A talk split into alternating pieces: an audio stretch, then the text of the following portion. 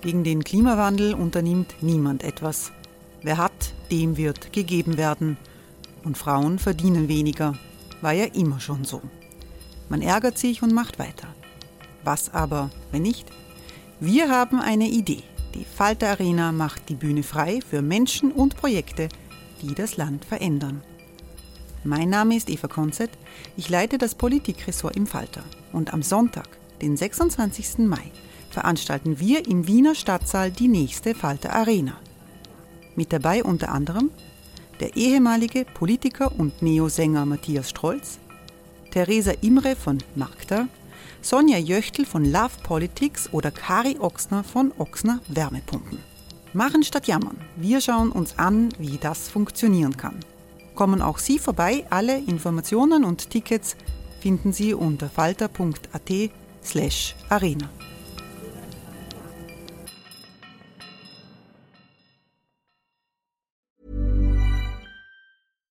One size fits all seemed like a good idea for clothes. Nice dress. Uh, it's a it's a t-shirt. Until you tried it on. Same goes for your healthcare. That's why United Healthcare offers a variety of flexible, budget friendly coverage for medical, vision, dental, and more. So, whether you're between jobs, coming off a parent's plan, or even missed open enrollment, you can find the plan that fits you best. Find out more about United Healthcare coverage at uh1.com. That's uh1.com.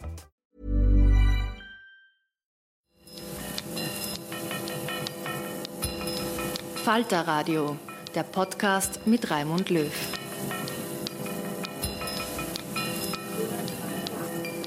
Sehr herzlich willkommen, meine Damen und Herren, zu einem Falter Radio Extra am Sonntag, den 23.09.2018. Die österreichische Sozialdemokratie gibt sich eine neue Führung. Pamela Rendi-Wagner wird die erste Parteivorsitzende der SPÖ und die wichtigste Oppositionsführerin in Österreich. Die personelle Weichenstellung folgt einer turbulenten Woche, in der Christian Kern seine Stellung als Parteichef zur Disposition gestellt hat. Der ehemalige Bundeskanzler wird SPÖ-Spitzenkandidat bei den Europawahlen 2019. Dem Falter gab Kern sein großes Abschiedsinterview als sozialdemokratischer Parteivorsitzender. Falter-Chefredakteur Florian Klenk und ich haben Christian Kern über die Intrigen in der SPÖ, über seine eigene Performance in der Politik und über die Bruchlinien in Europa angesichts der wachsenden Flut nationalistischer und autoritärer Parteien befragt. Die Entscheidung der SPÖ für Pamela Rendi-Wagner als Nachfolgerin ist für Christian Kern auch innerparteilich ein Erfolg. Ja, Pamela Rendi-Wagner ist eine exzellente Wahl. Sie bringt alles mit, was man für diese Aufgabe braucht. Äh, sie ist eine Ärztin mit ausgeprägter Empathie, sozialem Bewusstsein, äh, ein hervorragendes Auftreten, einen scharfen Geist und äh, ist ein Zeichen, dass die Modernisierung der SPÖ hier weitergeht. Und ich muss sagen, eine persönliche Bemerkung, ich bin wirklich stolz darauf, dass das, was ich gesagt habe, dass ich möchte, dass äh, meine Nachfolgerin eines Tages eine Frau ist, dass das jetzt Wirklichkeit wird. Das erste Mal in der 130-jährigen Geschichte der SPÖ. Jetzt haben Sie gesagt, Sie sind nicht der, der den Bihänder schwingt. Ähm, wird das Frau Rendi Wagner können? Nein, ich glaube, wichtig ist, dass es da eine Teamaufstellung gibt. Äh, Randy Wagner ist eine vorausschauende, umsichtige Person, äh, die auch Respekt äh, vor ihrem Widerpart hat und Respekt vor anderen Menschen. Und ich gehe davon aus, dass sie sich ein Team suchen wird, das alle Notwendigkeiten und Felder abdecken wird. Und aus Ihrer Erfahrung als, als Vorgänger, auf was muss sie aufpassen in der Partei? Naja, also ganz ehrlich, für mich ist das ein Tag, wo ich mich jetzt mal wirklich freue, dass das gelungen ist, eine Frau an die Spitze äh, der SPÖ zu bestellen. Wenn es ihr nicht so geht wie Ihnen, dort kommt jemand frischer, jemand neuer, der einen Schwung reinbringt. Ähm, was ist Ihr wirklicher Rat, nicht so zu also, enden, dass man sozusagen im Intrigenstadel endet? Nein, das ist, also ich, ich wehre mich gegen das Wort Intrigenstadel. Ich meine, das, äh, das halte ich für wirklich äh, überzogen. Es ist halt leider so, dass äh, ein Einzelner hier schon Schaden anrichten kann und da gibt es halt in jeder Partei welche, die sind bei uns genauso vorhanden wie überall anders sonst. Das ist halt leider zur Kenntnis zu nehmen. Ich habe jetzt keinen Anlass, ihr einen Rat zu geben. Ich habe volles Vertrauen, sie wird das hervorragend machen und vor allem ganz wichtig ist, dass sie von der gesamten SPÖ getragen wird, äh, von allen Ländern, von der Gewerkschaft. Äh, das ist ganz entscheidend, dass man einen Staat hat, wo gleich von der ersten Minute alle dahinter stehen äh, dass man sich da nicht irritieren lässt, weil oft ist es ja so, dass irgendwo was behauptet wird, dann fängt man an, das für bare Münze zu nehmen. Und deshalb ist es so wichtig, dass man eine Vertrauensbasis hat, dass man weiß, dass man sich auf die anderen alle verlassen kann. Und ich denke, diesen Prozess, den haben wir jetzt zu einem sehr guten Ende geführt. Lassen Sie uns die letzte Woche ein bisschen Revue passieren. Franz Wanitzki hat gesagt, es packt in das Entsetzen. Bruno Eigner hat gesagt, der Abgang war bizarr. Äh, Sie selbst haben noch kurz davor gesagt, ein Abgangsgerücht ist Mumpitz. Was genau ist da vergangene Woche passiert? Äh, um Sie mal als Zeitzeuge dieses Geschehens zu befragen, es gibt viele Gerüchte, viele Quellen, die irgendwas sagen. Was genau ist passiert? Wann haben Sie sich entschlossen, das Amt abzugeben und was war da in diesen Sitzungen? Ja, es ist äh, ja immer wieder bemerkenswert, äh, wie spekuliert wird. Wenn man selber dabei war, dann glaubt man irgendwie die Welt, die da beschrieben wird, äh, findet auf einem anderen Planeten statt. Ein bisschen war es auch in dieser Situation so. Ich denke, es ist eine Entscheidung, die schon seit einiger Zeit äh, bei mir gereift ist, wie man so schön sagt, äh, mit der ich mich schon den ganzen Sommer über natürlich beschäftigt habe, die einerseits damit zu tun hat, dass man sich fragen muss, ist man der richtige Mann an der richtigen Stelle? Gibt es äh, Alternativen für die SPÖ, für das Land, äh, die diese Aufgabe besser können, mindestens so gut können, aber besser können? Ähm, und die zweite Frage ist natürlich, dass man sich auch persönlich Fragen stellt. Das ist natürlich eine zutiefst persönliche Entscheidung auch.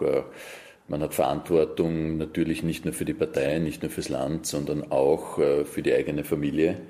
Und für mich war das äh, eine Weichenstellung, wo wir gesagt haben, gut, wir haben am 15. Oktober 2017 pardon, eine Wahl geschlagen, wo wir als einer der ganz, ganz wenigen sozialdemokratischen Parteien zugelegt haben in einem schwierigen Umfeld, aber es hat nicht gereicht und wir haben das Bundeskanzleramt nicht verteidigen können. Und von da weg war aus meiner Sicht klar, dass wir Entscheidungen zu treffen haben. Was soll die SPÖ sein? Wie organisieren wir uns? Geben wir mehr Macht den Mitgliedern äh, oder nicht? Äh, wie schaut das Parteiprogramm aus? Was mir auch wichtig war, weil das macht man alle 20 Jahre und von daher fällt die Erklärung wie das Linzer Programm bis zum jetzigen, was mir auch ein Anliegen, diese Arbeit äh, abzuschließen. Natürlich kommen dann so Dinge dazu wie ähm, die Finanzen der Partei, dass wir die in Ordnung bringen wollten, aber vor allem auch äh, die Klärung der Migrationsfrage. Und das ist, denke ich, in einer guten Form gelungen. So, Jetzt kann man nicht alles, was man sozusagen, was in einem reift, was man sozusagen mit sich selbst ausmacht als ähm, Verantwortungsträger, als Parteivorsitzender in die Öffentlichkeit tragen. Da bitte ich um Verständnis, es ist mir auch wirklich unangenehm, aber wenn du in einer solchen Situation, wo du täglich gefragt wirst oder wöchentlich gefragt wirst, na wann gehen sie in die Wirtschaft und wann machen sie das, wenn du da einmal nur eine kleine Unsicherheit zeigst oder eine Türe aufmachst, dann kannst du das gar nicht mehr, mehr weiter diskutieren, weil das ist dann der Zeitpunkt, wo du dich dann verabschieden kannst. Und äh, für mich war diese Überlegung nicht abgeschlossen und ich denke, wir haben da jetzt ein paar Punkte gesetzt.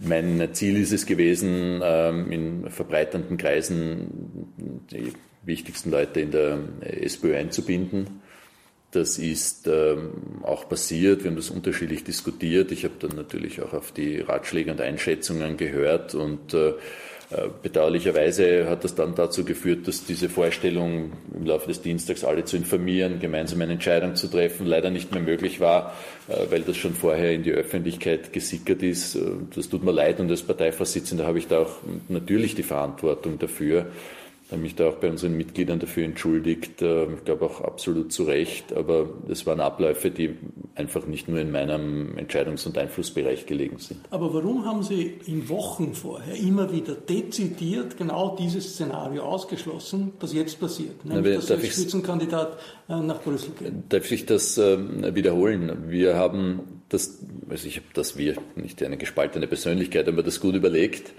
aber so eine Überlegung kannst du in die Öffentlichkeit tragen, wenn sie klar ist. Und wenn du dann anfängst überhalb, ja, aber das, äh, wenn du es nicht ausschließt, denken Sie immer in Alternativen. Das Interessante in der Politik ist immer, es wissen immer alle, was irgendwie falsch war, was man gemacht hat. Und keiner überlegt aber, was war die Entscheidungsalternative. Und in dem Fall ist die Entscheidungsalternative zu sagen, ja, ich überlege, ob ich das mache. So. Und dann hast du aber sofort Tür und Tor geöffnet für Spekulationen äh, und dann verlierst du völlig die Kontrolle über den Prozess. Und das ist das Dilemma, dass du ja, wenn du hier kommunizierst, äh, ja tausende Leute die Kommunikation mit beeinflussen. Und äh, diese Spekulationen dann Tür und Tor geöffnet sind. Und äh, ich fürchte, so unangenehm mir das selber ist, dass es zu dieser Vorgehensweise keine Alternative gibt, ohne dann an einer anderen Stelle wieder was zu zerstören. Warum, warum hat man sie da so gelegt? Wenn, wenn ich Ihrer Erzählung Glauben schenke, dann hat sie ja irgendein Parteifreund, entweder aus Wien oder aus Burgenland, sozusagen einfach das Bein gestellt am Schluss und diesen Entscheidungsprozess nicht abgewartet, sondern, sondern offensichtlich äh, dem politischen Gegner übermittelt. Nein, ich würde es nicht. Nein, ich würde es nicht. Ich würde es nicht äh, als gelegt äh, bezeichnen wollen. Ich habe mit den Menschen, mit denen ich gesprochen habe, zu denen habe ich Vertrauen gehabt und zu denen habe ich weiterhin Vertrauen bei so einer Entscheidung gibt es dann halt äh, vielleicht dann auch einmal eine Indiskretion an einer Stelle, mit der man vielleicht äh, so nicht rechnet und dann geht das halt äh, früher raus und, und zerstört eigentlich den ganzen Plan, wie ich feststellen musste. Aber ich glaube, es hat überhaupt keinen Sinn, da Vergangenheitsbeschau zu machen. Ich habe das in meiner Zeit in der Bahn schon erlebt, da gab es auch immer unglaubliche Indiskretionen, da hat jemand Aufsichtsratsunterlagen rausgespielt und dann habe ich mir überlegt, okay, da müssen wir jetzt mit eiserner Faust vorgehen das Problem ist nur, du wirst bis ans Ende deiner Tage nicht mit Gewissheit wissen, wie und was da genau passiert ist. Und deshalb hat es auch überhaupt keinen Sinn, mit sich mit diesen Dingen zu beschäftigen, sich vielleicht fertig SPÖ, zu machen. Haben Sie die SPÖ je in ihrer Struktur sozusagen kennengelernt? Also ich habe mit einem Abgeordneten einmal gesprochen, der sagt, Kern hat das nicht verstanden, dass die SPÖ eine Bottom-up-Organisation ist. Er hat sozusagen eine Top-down-Organisation gelernt, aber nie umgehen gelernt mit dieser Bottom-up-Organisation. Ist da was dran? Nein, das ist ein, mit Verlaub, das gehört zu diesen Dingen, wo halt jeder jetzt irgendwo eine Meinung hat, jeder irgendwas aufgeschnappt hat. Also ich zu meinen Terminkalender anschauen, also so viel wie ich äh, in den Bundesländern, in Teilorganisationen gewesen bin, mit den Leuten gesprochen habe, ihnen erklärt habe, worum es mir geht. Äh, ich glaube, das haben lange, lange, lange Zeit äh, kein Parteivorsitzender vor mir so betrieben, weil es mir auch wichtig war, den unmittelbaren Kontakt mit den Mitgliedern immer zu haben. Das war auch das, woraus ich persönlich bis heute Befriedigung ziehe. Ja, jetzt gibt es viele in der SPÖ oder auch außerhalb der SPÖ, die sagen, okay, der Christian Kern ist jemand mit tollen Ideen, mit äh, mitreißenden Reden, aber er hat offensichtlich große Schwierigkeiten beim Management des Intrigenstadels, das äh, jede politische Partei ist. Und hat daher Schwierigkeiten vom Manager und vom Ideengeber zum politisch Handelnden, erfolgreich Handelnden äh, zu werden. Den Eindruck nach, nach den, der hat sich nach den letzten Tagen äh, eher verstärkt, oder? Na, aber wissen Sie, was der Punkt ist? Also erstens einmal möchte ich das Wort Intrigenstadel nicht akzeptieren, weil ich habe die SPÖ im Besonderen als solche nicht erkannt. Ja, Du hast immer ein paar, die's leider, die, die leider die Suppe manchmal verderben. Da reicht oft ein Einzelner, da reichen zwei. Da kennen wir den Verstärkerboden der Medien. Äh, oft einmal ist das viel, viel banaler. Also ich habe mit Interesse diese ganzen Verschwörungstheorien gehört, gelesen und, und wer da mit wem aller. Was ja oft einmal verschwindet in dieser Schlüssellochperspektive ist das, was politisch passiert ist. Ähm, wir haben die größten Investitionsprogramme im Bereich der Infrastruktur durchgesetzt. Wir haben den Pflegeregress abgeschafft. Wir haben das Geld aufgestellt für den Ausbau der Ganztagsschule. Wir haben die Universitätsfinanzierung sichergestellt. Eine Reihe von Dingen, fast dreistellige Zahlen an Beschlüssen haben wir durchgesetzt. Die Jugendgarantie zum Beispiel, die Aktion 20.000, den Jobbonus, Programme für ältere Arbeitslose, die Auflösung des, der Verbesserung des Privatkonkurses und, und, und wo es natürlich darum gegangen ist, wie kannst du realpolitisch vor allem mit dem Regierungspartner zu Ergebnissen kommen. Die waren, denke ich, besser als ähm, äh, ihr Ruf. Die wurden natürlich erbärmlich durch die Diskussionen mit der ÖVP immer wieder in der Öffentlichkeit dargestellt und dadurch wieder sehr viel von dem, was an Arbeit passiert ist, zerstört. Und was sozusagen den internen Stadel wie Sie ihn nennen, ähm, ja, ich, mein, ich muss schon zugeben, vielleicht habe ich mich nicht um jede Befindlichkeit bis zuletzt gekümmert, aber mir schienen eben ähm, andere Dinge der Prioritär zu sein. Und äh, am Ende sind wir der Bevölkerung verpflichtet und äh, die interne Nabelschau ist vielleicht etwas, äh, was uns äh, tatsächlich nicht entscheidend weiterbringt. Jetzt hat sich die Bevölkerung letztlich in der Wahl von der SPÖ abgewendet. Na, das stimmt, Entschuldige, wenn Oder? ich das korrigiere. Es haben mehr Leute sich der SPÖ zugewendet. Das da, weil das da entsteht auch so ein Spin. Äh, die Wahrheit ist, wir haben 103.000 Wähler mehr als beim letzten Mal gehabt. Gut, aber einigen wir uns darauf, dass Sebastian Kurz hat die Wahl gewonnen. Hundertprozentig. Er ist jetzt an der Macht und das vielleicht ja, noch sehr lange. So ist es. Ich würde gerne ein bisschen Ihre Sie wollen zwar keine Rückschau machen äh, oder keine, keine, keine Rückblick, aber ich würde doch gern kurz Ihre Karriere noch einmal Revue passieren lassen. Sie sind angetreten da drüben im Parlament, ich kann mich erinnern, in einem kleinen Kammern, es war unglaublich heiß, alle haben geschwitzt und Sie haben einen Aufbruch verkörpert. Ich glaube, der, der Schauspieler Manuel Rubi hat getwittert, ich bin ein bisschen verliebt in den Kern, also eine messianische Erscheinung.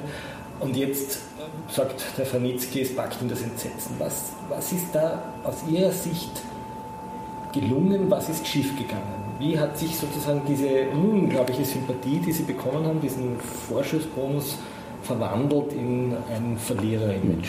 Also was mir wichtig ist, weil ich Franz von Nitzke über alle Maßen schätze, ich habe mit ihm ein Gespräch geführt und äh, mit Verlaub, ich beziehe diese Kritik wahrlich nicht nur auf mich. Also das möchte ich schon betonen, obwohl natürlich klar ist, dass, dass das nicht optimal war und der dann natürlich auch recht hat, aber auch was mich betrifft. Aber, aber das wäre jetzt mit Verlaub äh, das Problem, das du hast als Parteivorsitzender, wenn ich das nochmal die Aufarbeitung dieser Geschichte nennen darf, das ist wie das Urteil im kaukasischen Kreidekreis wo der Richter den beiden vermeintlichen Müttern sagt, äh, stellt das Kind in den Kreis und wer stärker zieht, weil die mütterliche Kraft dich dazu befähigt, dem wird das Kind zugesprochen. Und dann gibt es eine der Damen, die anreist und die wahre Mutter, die loslässt. Und äh, das ist ein bisschen die Rolle, die ein Parteivorsitzender hat, dass du versuchen musst, die Dinge zu klettern, Konflikte zu glätten, zu versuchen, Widersprüchlichkeiten äh, nicht zu hoch kommen zu lassen. Und das hat dann einen Preis, der lautet sozusagen, dass die Fokussierung der Beschlüsse und dessen, was du erreichen kannst, darunter leidet. Weil du nicht umhin kommst, dir eben Mehrheiten zu suchen. Und diese Mehrheiten und diese Schwierigkeiten sind genau das andere Ende von dem, wo Sie vorhin gesagt haben, ich habe mich zu wenig um die Partei oder so gekümmert. Das Gegenteil ist der Fall, weil dieser, diese eine Kritik ist die komplementäre Seite zur zweiten. Weil wenn du versuchst, möglichst viele mitzunehmen, dann leiden natürlich die, Ergebnis, die, die, die Zuspitzung und die Schärfe der Ergebnisse. Genauso wie das Problem ist, dass man sich bei dem Vorgang der letzten Woche entscheiden muss, dass man sagt, okay, der Christian hat zu viele eingebunden, äh, deshalb ist es rausgekommen und das ganze Schlamassel ist entstanden, oder der Christian hat zu wenig eingebunden. Also das Aber ist immer dieses Problem, in Alternativen zu denken. Also, Nein. Gehen wir mal in den Wahlkampf. Ne? Also, also, so weit wollen Sie so. Darf, wird, also, darf ich noch, noch einmal anschließen? Das ist eine Manie, ja. Sie sind der, ich weiß nicht, der kürzeste Parteivorsitzende. Ja, Sie können es gerne noch ein paar Mal wiederholen. Ich naja, glaube, dass ich, was, was ich leide nicht darunter. Ja, aber ja. was im Rückblick, was, ist, was haben Sie falsch gemacht? Na, aber bitte doch um ein Verständnis, dass ich, wenn ich eine Entscheidung treffe, eine persönliche, dann bitte ich die zu respektieren. Und die werden es mir auch nicht ausreden können. Und ich bin zur Einschätzung gelangt und jeder muss sich das selbst in Frage stellen. Was ist meine Rolle? Was ist meine Position? Was möchte ich aus meinem Leben machen? Und was kann ich meiner Familie zumuten? Das ist der entscheidende Punkt. Und ich habe eine Entscheidung getroffen wo ich gesagt habe, gut, es ist jetzt der Zeitpunkt. Und ich bitte Sie zu berücksichtigen, wir haben eine Entscheidung getroffen zu einem Zeitpunkt, wo wir eine Zustimmung hatten, die deutlich besser ist als äh, zum Wahltag. In allen Umfragen. Und wir haben eine, ich habe eine Entscheidung zu einem Zeitpunkt getroffen, wo wir sind heute diese Woche mit den europäischen Freunden gesessen, wo die nach Österreich schauen, weil 28, 29 Prozent ist ein Level, den hast du heute in Portugal noch, in Kontinentaleuropa, und das war's dann. So, also wir sollten uns auch darüber unterhalten, was sind die Perspektiven, wohin steuert das, meine ich. Äh, und ich habe persönlich eine Entscheidung getroffen, weil ich sie für richtig erachte. Und zwar nämlich nicht nur für richtig für die SPÖ, in der weiteren Folge für das Land, sondern auch, weil es aus meiner Sicht die richtige Entscheidung ist, weil ich glaube, dass meine Stärken, meine wirklichen Stärken woanders liegen. Und das heißt, zu versuchen, auf europäischer Ebene diese Auseinandersetzung, die da jetzt kommt, die Sie wunderbar in Ihrem Europa-Podcast beschrieben hatten, die zu führen, weil da geht es um die Zukunft Österreichs, um unseren Wohlstand und die Zukunft sozusagen dieser sozialdemokratischen Idee von Solidarität und Nächstenliebe. Und das ist die Auseinandersetzung, die ich bereit bin zu führen. Auf die freue ich mich, auf die habe ich große Lust und äh, die wird in einem internationalen Umfeld zu führen sein, weil es gibt kein Thema, wo ich heute der Überzeugung bin, dass wir es in Österreich alleine besser lösen können als gemeinsam auf europäischer Ebene. Und das zu bewahren, diese Auseinandersetzung zu führen, das ist das, worauf ich mich freue. Ich glaube, da kann ich einen guten Beitrag mit vielen anderen leisten. Und was noch eine Erkenntnis ist, ähm, ich glaube, Sie sollten die Einzelperson des Politikers, das wird dann immer so gehypt und so Superstars und toll und was macht der und was tragt er für Anzüge und wie schaut seine Krawatte aus. Ich glaube, dass das alles äh, völlig verquere Sicht ist, weil sie die Rolle des Einzelnen nicht überbewerten sollten. Das ist, du gewinnst Wahlkämpfe nicht wegen der genialen Einzelperson oder dem tollen Slogan. Und wenn die SPÖ ihre prägende Kraft in der Geschichte bewahren will, dann ist es, und ich freue mich schon, dem, der neuen Vorsitzenden diese Aufgabe zu übergeben, dann ist es der Moment, den du hast am 1. Mai. Wenn du da in Wien stehst und da stehen dicht an dicht Zehntausende Leute vom Rathausplatz, vom Rathaus äh, bis zum Burgtheater.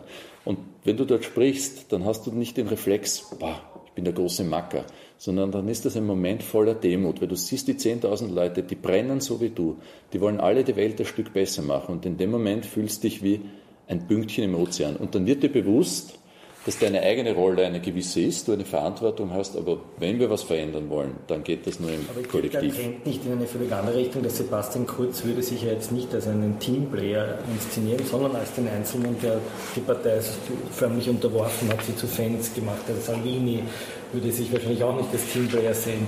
Ähm, geht der Trend nicht dahin, dass die Leute gerade solche Anführer wollen und nicht Leute, die, die sich sozusagen in Teams organisieren?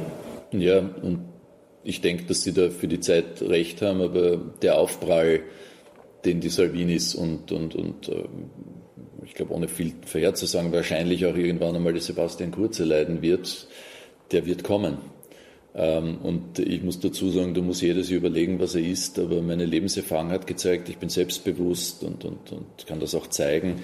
Aber am Ende habe ich ähm, nie vergessen, was es ausmacht. Und das ist auch das Erlebnis, das ich bei der Bahn gehabt habe das mich auch sehr geprägt hat. Da sitzt du als Vorstandsvorsitzender im größten Büro, äh, hast dort Entscheidungsmacht, äh, die äh, erheblich ist. Aber wenn einer der Fahrdienstleiter oder einer der Wagenmeister seinen Job nicht gemacht hat, dann fährt der Zug nicht. Und so sehe ich das auch am Ende in der Politik. Ja. In Europa sind die Sozialdemokraten in der Defensive. In mehreren Ländern ist es sozusagen unklar, wie die Sozialdemokratische Partei überleben wird, in Frankreich, in Italien. Nationalisten, nationalkonservative Rechtsextreme sind in der Offensive. Warum ist das so? Ja, ich denke, dass das wirklich eine bedrohliche Auseinandersetzung ist. Ähm, und ich glaube, da muss man jedes Land für sich bewerten muss. Das hat überall unterschiedliche Ursachen. In Frankreich hat es ganz stark mit der Präsidentschaft Hollande zu tun. In den Niederlanden ganz stark, dass man wirklich ein Austerity-Programm dort mitgetragen hat. Äh, in Italien, dass man mit dieser wirklich äh, enormen Herausforderung der Migration keine einfach verständliche Antwort gefunden hat, wiewohl die Italiener das wirklich anständig gemacht haben, im Bewusstsein das Problem zu lösen. Die BD, die Sozialdemokraten dort und dafür dann den Kredit nicht gekriegt haben von der Bevölkerung. Also das ist die Situation. Nur ich glaube trotzdem, die Auseinandersetzung, die jetzt geht, wird vieles in Europa völlig neu formieren und aufmischen.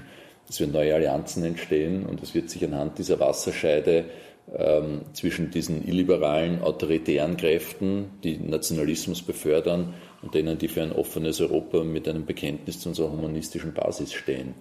Wie konnten diese liberalen Kräfte so stark werden? Warum sind die so siegreich? Warum steigt äh, nicht nur die Sympathie für Herrn Orban und für Herrn Salvini, sondern auch für Kurz, den würde ich jetzt noch nicht zu den illiberalen Kräften zählen, aber warum diese Popularität? Ja, wir wissen, dass das natürlich mit der Bewältigung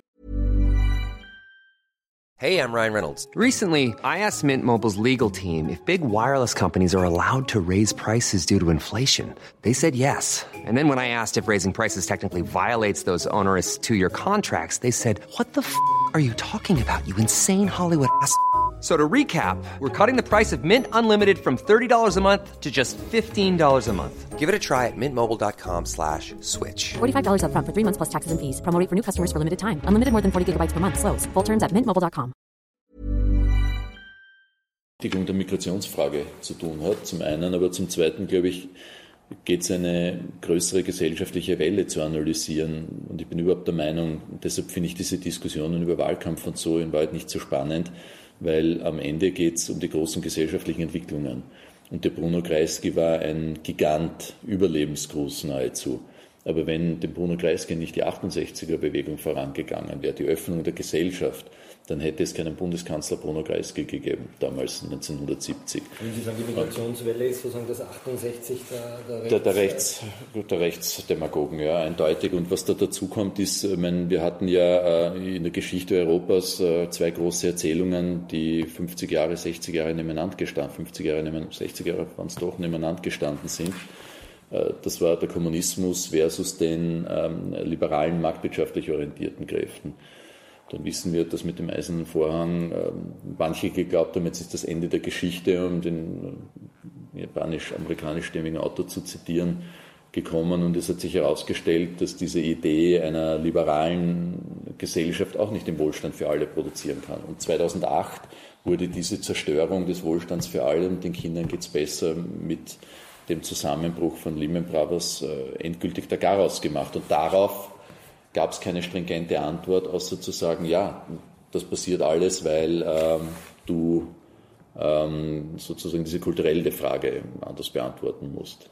In der europäischen, auch in der internationalen äh, Parteienlandschaft äh, stellt man fest, es gibt eine Polarisierung. Also erfolgreich können linke Parteien sein oder linke Kräfte sein, die echt polarisieren, Großbritannien unter Jeremy Corbyn und auch Sanders in Amerika, oder die Alternative, die äh, Polarisierung, die es in Frankreich gegeben hat durch Macron und der eher in Richtung äh, liberal, aber auch wirtschaftsliberal geht. Ist es für die europäische Sozialdemokratie auch für Sie nicht die Frage, dass Sie sich entscheiden müssen? Also auch wenn das Ihr Ziel ist, in der europäischen Sozialdemokratie eine wichtige Rolle spielen. Wofür wollen Sie stehen? Für eine Annäherung an eher Macron, Mitte oder eine Polarisierung nach links, wie äh, das in Großbritannien passiert oder wie, wie auch Sanders äh, das tut. Also ich denke, man muss das auch wieder spezifisch beantworten. In Österreich ist meine Analyse folgende. Die SPÖ wird es wieder dann regieren, wenn sie die Nummer eins ist, klar.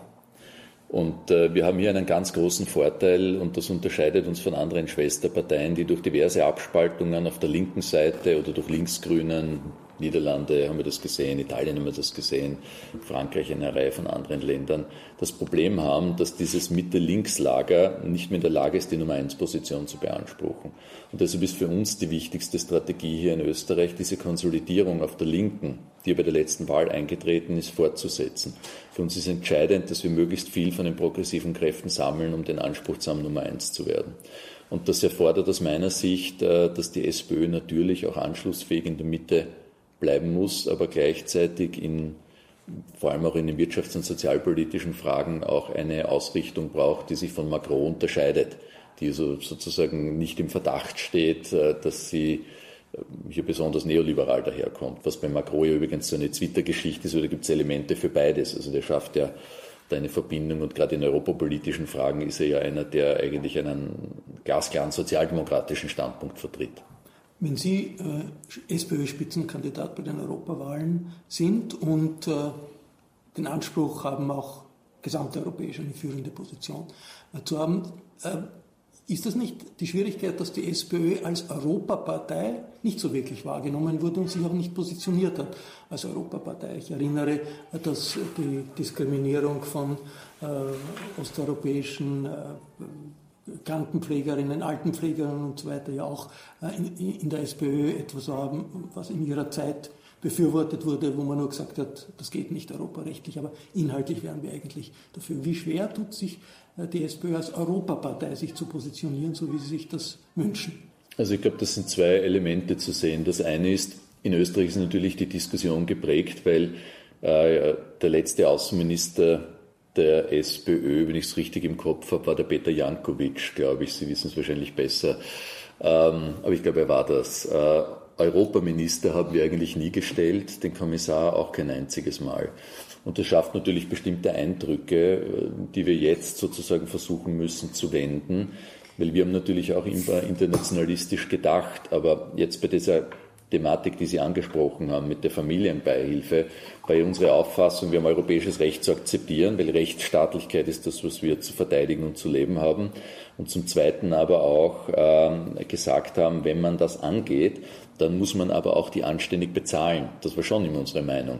Weil heute ist es ja so, und jeder von uns, der so eine Pflegefall in der Familie hatte, weiß ja, wie schändlich diese Kräfte bezahlt werden.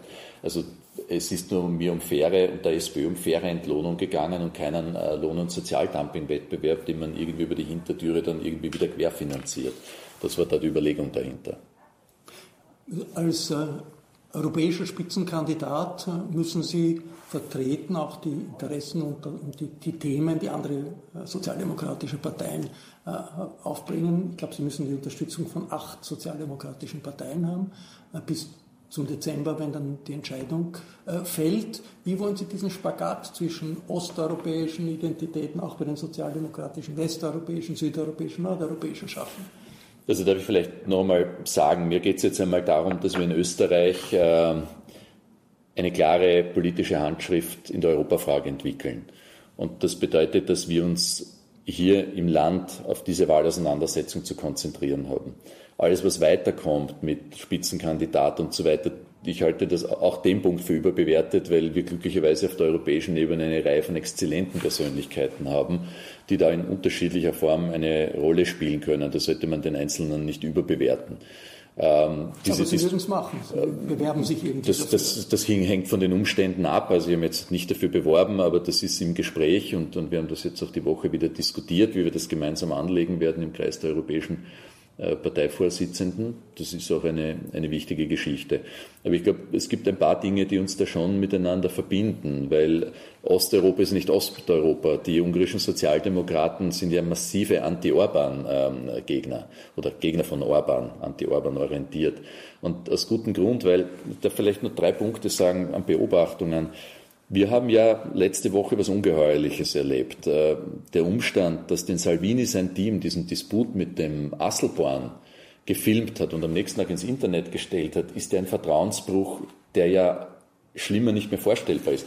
Weil Sie müssen sich Folgendes vorstellen, im Rat verschlossene Türen, absolute Vertraulichkeit, jeder weiß, dass er geschützt dort offen reden kann.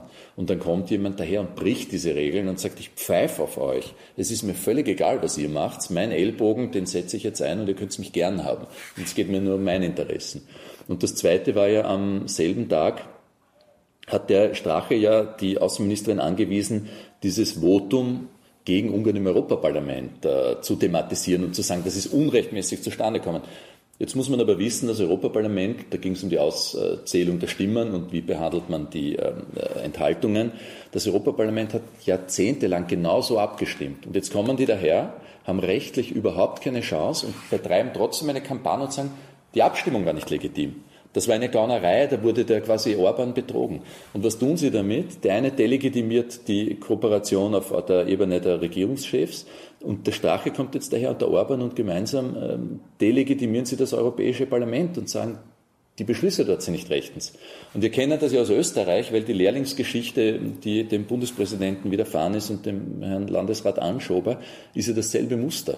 Weil es war Sauerei, dass der junge Lehrling da diffamiert wird als islamistischer Terrorist. Aber in Wahrheit richtet sich ja das gegen den Bundespräsidenten, der als einer da plötzlich stand, er verbrüdert sich mit einem quasi Gefährder. Und was dahinter steht, ist, das müssen Sie sich anschauen, was dann passiert ist. Ich meine, ein gesundes Gemüt tut das ja nicht, aber da müssen Sie sich in so einer Situation dann die Facebook-Seiten, die Internetseiten eines Gudenos, Bilimski, Strache anschauen. Jetzt leben die Rechten von dieser Emotion. nein, lass mir das nochmal sagen. Und der Einz, weil das ist mir wirklich wichtig. Und das ist genau der Mob, den die permanent mobilisieren, der in Chemnitz auf den Straßen krölt, die Nazi-Parolen schreien. Und das will ich in unserem Land nicht haben. Und da ist der entscheidende Punkt dabei, dass wir das Muster ja auch schon kennen. Weil jetzt stehen Kurzen Strache natürlich nicht unter Nazi-Verdacht, aber wir wissen, wie die Weimarer Republik zugrunde gegangen ist. Mit der kompletten Delegitimation der Institutionen und Repräsentanten der Gemeinschaft und der Demokratie. Aber jetzt sprechen Sie eine wehrhafte Linke an, die aber offensichtlich in den sozialen Medien, in denen diese Politiker sehr erfolgreich sind, nicht den richtigen Ton findet. Man hat den Eindruck, die Linke prügelt sich selbst äh, in den sozialen Medien oder fällt über sich her.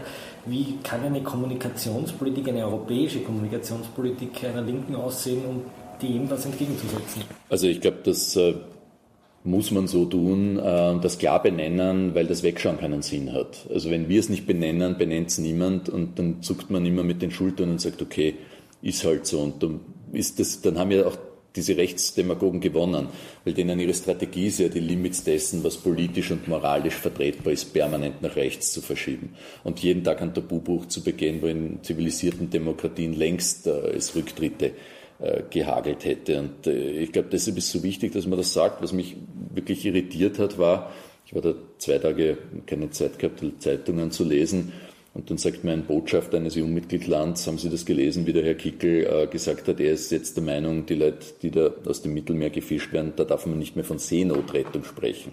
Aber was heißt das? Was heißt das, wenn wir sagen, okay, die sind kein Fall mehr für die Seenotrettung?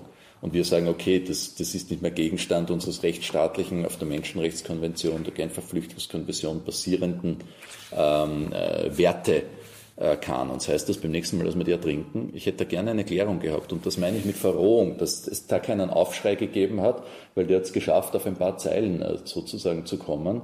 Jetzt kann man sagen, ja, die Emotionen bedienen wir. Aber ich glaube, es ist wichtig und das haben wir viel zu lange nicht gemacht, dass man da in der Defensive war und die Dinge nicht benannt hat. Und ich bin froh, dass wir jetzt Gelegenheit haben werden, das äh, sehr, sehr deutlich zu tun. Ich möchte noch einmal zur europapolitischen äh, Dimension kommen. Bei den Europawahlen in einem halben Jahr äh, werden die Sozialdemokraten in der Defensive sein. Die Labour Party wird nicht mehr mitzählen. In verschiedenen Ländern werden die Sozialdemokraten viel weniger Stimmen haben, als sie das zuletzt gehabt haben. Um wirklich mitzubestimmen in den Institutionen der Europäischen Union, wird man Allianzen machen müssen. Es gibt so etwas wie eine große Koalition mit der Europäischen Volkspartei.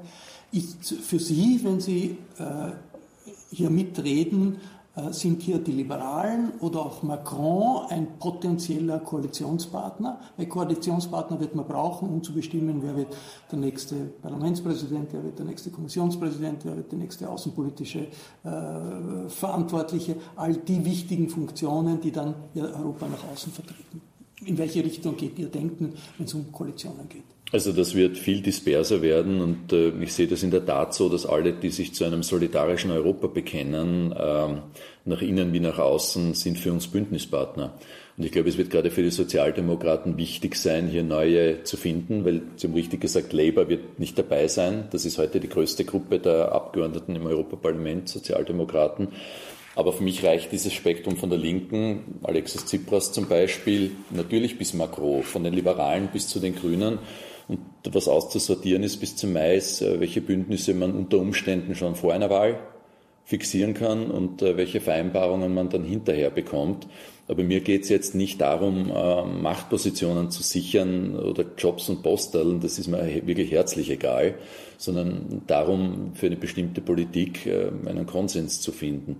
Und was wir gelernt haben aus der Geschichte ist, die Rechtsdemagogen für sich, solange die in einer Ecke stehen, sind noch nicht die Herausforderung. Aber die Geschichte gerät ins Rutschen, wenn sich die Konservativen äh, plötzlich mit diesen Rechtsdemagogen zusammentun, wenn da neue Bündnisse entstehen. Und das hat man ja auch gesehen äh, bei der Abstimmung, äh, wo es darum ging, Ungarn zu sanktionieren wegen dem Bruch der Rechtsstaatlichkeit. Da hat zwar der Herr Weber gesagt, er ist da dafür, dass es da Sanktionen oder ein Verfahren gegen Ungarn gibt, aber der Rest der CSU hat den Orban geschützt und die Mauer dem gemacht. Und das sind schon erste Anzeichen, wo man sieht, wie schwierig das wird. Und da wird man, wird man alle Kräfte zusammentun müssen, um da sozusagen zu verhindern, dass es da zu einem Abrutschen kommt. Eine, äh, es wird übrigens spannend, wie das in Schweden ausgeht. Da werden wir das auch in einem Labor beobachten können und wie sich die Konservativen dort entscheiden. Eine Schwäche der mm, Linken äh, in, in, in der, auf europäischer Ebene ist immer die Frage soziales Europa. Wie stark äh, ist die soziale Dimension auf der europäischen Ebene? Und das ist in der Wirklichkeit immer so, dass soziale Kompetenzen liegen bei den Nationalstaaten. Und die Europäische Union hat minimale soziale Kompetenzen. Und das ist auch nicht nie wirklich äh, problematisiert worden. Also ich habe viele Diskussionen gehabt mit sozialdemokratischen Politikern, Gewerkschaftspolitikern, wenn man denen gesagt hat, da sollte man nicht ein ordentliches EU-Sozialbudget machen und nicht nur diskutieren, wie sind die Sozialbudgets der, Deutschen, Österreicher, Schweden, Rumänen und so weiter, sondern wirklich ein europäisches Sozialbudget machen, dann war immer Funkstille. Jetzt gibt es auf deutscher Ebene, der deutsche Finanzminister Scholz greift eine alte Idee auf, auf, nämlich europäische Arbeitslosenversicherung als ein Band, das eine Art europäische Garantie ist dafür, dass auch wenn es den Sozialsystemen in den Mitgliedstaaten schlecht geht, dass hier Europa einspringt. Dass das erste Mal wäre, dass hier wirklich auf europäischer Ebene eine relevante sozialpolitische Maßnahme passiert. Ist das eine Richtung, in die aus Ihrer Sicht die europäischen Sozialdemokraten gehen sollten? Ich halte das Thema für entscheidend und wir haben ja seinerzeit mit dem Stefan Löfven, dem schwedischen Premier, mit dem Sigmar Gabriel, der, ein, der damals der deutsche Parteichef war und meiner Wenigkeit, ja ein Papier vorgestellt, wie wir uns das vorstellen, mit etlichen Punkten, wie, wo man, wie man dorthin kommt. Und die Grundüberlegung ist ja, dass wir versuchen müssen, ein Minimum an sozialen Standards zu definieren. Und meine Überlegung in dem Zusammenhang ist, dass viele der Länder, die da hinterherhinken, ja äh, im hohen Maße äh, Nettobezieher von EU-Geldern sind für den Ausbau der Infrastruktur, für Agrarwirtschaft und so weiter und so fort. Und meine Meinung ist, dass man diese Zahlungen an Bedingungen äh, binden muss. Und eine dieser Bedingungen muss sein, dass die soziale Absicherung ein Mindestniveau erreicht und langsam an das höhere Niveau herangeführt wird. Weil das ist nicht nur wichtig für die Menschen in der Slowakei, in Ungarn, in, in Kroatien und so weiter, sondern auch für uns in Österreich weil ich bin stolz darauf, ich habe damals äh, mit Macron geschafft, dass diese Entsenderichtlinie äh, vorangebracht wird. Und worum es dabei gegangen ist, ist ja, dass man sagt, okay, gleicher Lohn für die gleiche Arbeit äh, am, am, gleichen Ort. Und wir haben heute die Situation, dass von den Unternehmern aus dem äh, Ausland, die nach Österreich Mitarbeiter entsenden, fast jeder zweite nicht korrekt bezahlt wird. Und wenn wir dann versuchen, die Strafen einzuheben in den Herkunftsländern, dann werden zwei Prozent dieser Strafen nur bezahlt. Ich meine, probieren Sie mal mit Ihrem Auto, wenn Sie Kaffee trinken in Udine, die Backstrafe zu vermeiden. Die Italiener finden sie. Und bei den Sozialdumping passiert es nicht. Und das schädigt ja die Arbeitnehmer, das schädigt die braven Unternehmer, das schädigt alle Steuerzahler. Aber mein entscheidender Punkt ist, es geht natürlich um den sozialen Ausgleich. Es geht auch um diese Frage der Steuergerechtigkeit, wo wir dieselbe Thematik haben. Weil die Steuerpolitik ist ja auch wiederum den einzelnen Ländern überlassen. Und das führt zu dem Umstand, dass Ungarn zum Beispiel ein hoher Nettobezieher von Subventionen ist die gleichzeitig einen Körperschaftssteuersatz aber auf 9% senken. Und warum sollen wir uns die Geschichte erzählen lassen? Wir haben zwar kein Geld für eine ordentliche ungarische Arbeitslosenversicherung, aber den Unternehmern senken wir die Steuersätze auf 9%. Aber, aber das, das passt nicht. Aber das spielt sich alles wieder auf der Ebene der Nationalstaaten ab. Während die Idee einer europäischen Arbeitslosenversicherung, dahinter steckt ja äh, der Zugang, wir brauchen ein EU-Netz, ein europäisches Das ist auch mein Zugang. Das auch europäisch ja. finanziert ist. Und das ist etwas, was bis jetzt von den Sozialdemokraten die Grünen haben das, glaube ich, in ihrem Wahlprogramm gehabt, aber die haben nicht so viel zu reden. Die Gewerkschaften, die Sozialdemokraten waren da immer sehr defensiv. Nein, mein Punkt ist eine andere Methode mit demselben Ziel. Und die Methode heißt, wir zahlen heute schon an diese Länder sehr viel Geld und ich erwarte mir, dass wir es an Bedingungen knöpfen. Die Zahlungen gibt es ja heute schon. Und ich sage noch einmal, wenn wir akzeptieren, dass ein Land sagt, okay, die Unternehmen brauchen bei uns keine Steuern zahlen, aber wir sind nicht bereit, äh, die äh, Absicherungen im Alter bei Krankheit oder bei Arbeitslosenledigkeit ordentlich zu finanzieren, dann geht das nicht. Und insofern möchte ich, dass wir da europäische Standards schaffen, eben das nicht mehr der nationalstaatlichen Kompetenz lassen und sagen, wir erwarten uns, dass es Mindestsätze bei den Steuern gibt, gerade bei den Unternehmenssteuern, weil die spielen uns alle gegeneinander aus, Stichwort Apple, und dass es aber auch Mindestsätze äh, für die soziale Absicherung gibt. Ich würde da gerne noch eingehen in die, in die Kommunikation nach außen. Sie, Sie sind ja sozusagen relativ bald ins Gefecht mit den Boulevardmedien eingestiegen. Sie sind von den Journalisten äh, immer wieder sozusagen auch verhöhnt worden oder als Prinzessin betitelt. Und die, die, man hat das Gefühl gehabt, die Journalisten machen sich auch einen, einen Spaß daraus, sie da sozusagen am Nasenring vorzuführen. Warum ist Ihnen das passiert als Kommunikationsprofi und was muss eine, eine SPÖ-Chefin können, gerade im Umgang mit den Krawallmedien, mit den Boulevardmedien, damit ihr das nicht passiert? Naja, die Geschichte, also ich betreibe da keine Historienforschung, aber bestimmten Ritualen stehe ich eher fern, auch äh, es gehört jetzt nicht zu meiner Art, äh, Journalisten bis spät in die Nacht persönlich zu betreuen. Ich mich eher sozusagen an den realen Aufgaben orientiert. Ähm, ich vermag das nicht zu beurteilen, aber das äh, eine oder andere, was ich in den Zeitungen gelesen habe, hat mich auch nicht wahnsinnig gefreut. Aber die Wahrheit ist, man darf das auch nicht überbewerten. Und das habe ich auch gelernt äh, mit den diversen Politikberatern, die da gute Ratschläge haben. Meistens sind die von den Lebenswirklichkeiten der Menschen Lichtjahre entfernt. Das heißt, und ich von Politberatern fernhalten? ja, das nicht ernst nehmen, was da erzählt und berichtet und, und rauf und runter geredet wird. Das ist immer ein guter Rat, ja. Und vielen Dank. Danke, Herzlichen danke fürs Dank. Gespräch. Danke, danke. Das war das Abschiedsinterview, das ich mit Christian Kern gemeinsam mit Chefredakteur Florian Klenk in den Büroräumen des SPÖ-Parlamentsclubs in Wien geführt habe. Sollten Sie das Falter Radio zum ersten Mal hören, dann ein Hinweis. Unseren Podcast können Sie abonnieren. Das ist kostenlos. Es erspart Ihnen jede Folge extra aus dem Internet zu holen. Auf iTunes oder jeder anderen Plattform, über die Sie uns hören, gibt es dazu die Einstellungen. In Zeiten der wachsenden Flut von Demagogie und Nationalismus steht der Falter für ein weltoffenes Österreich in einem starken Europa. Ein vierwöchiges Probeabo des Falter können Sie über das Internet bestellen. www.falter.at slash abo, so lautet die Adresse. Die Signation kommt von Ursula Winterauer, die Technik betreut Anna Goldenberg. Ich verabschiede mich im Namen des gesamten Teams. Bis zur nächsten Folge.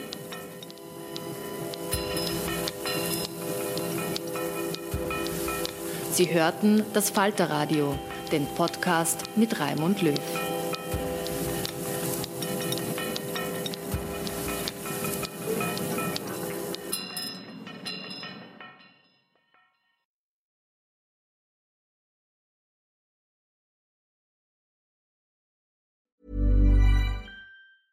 Planning for your next trip?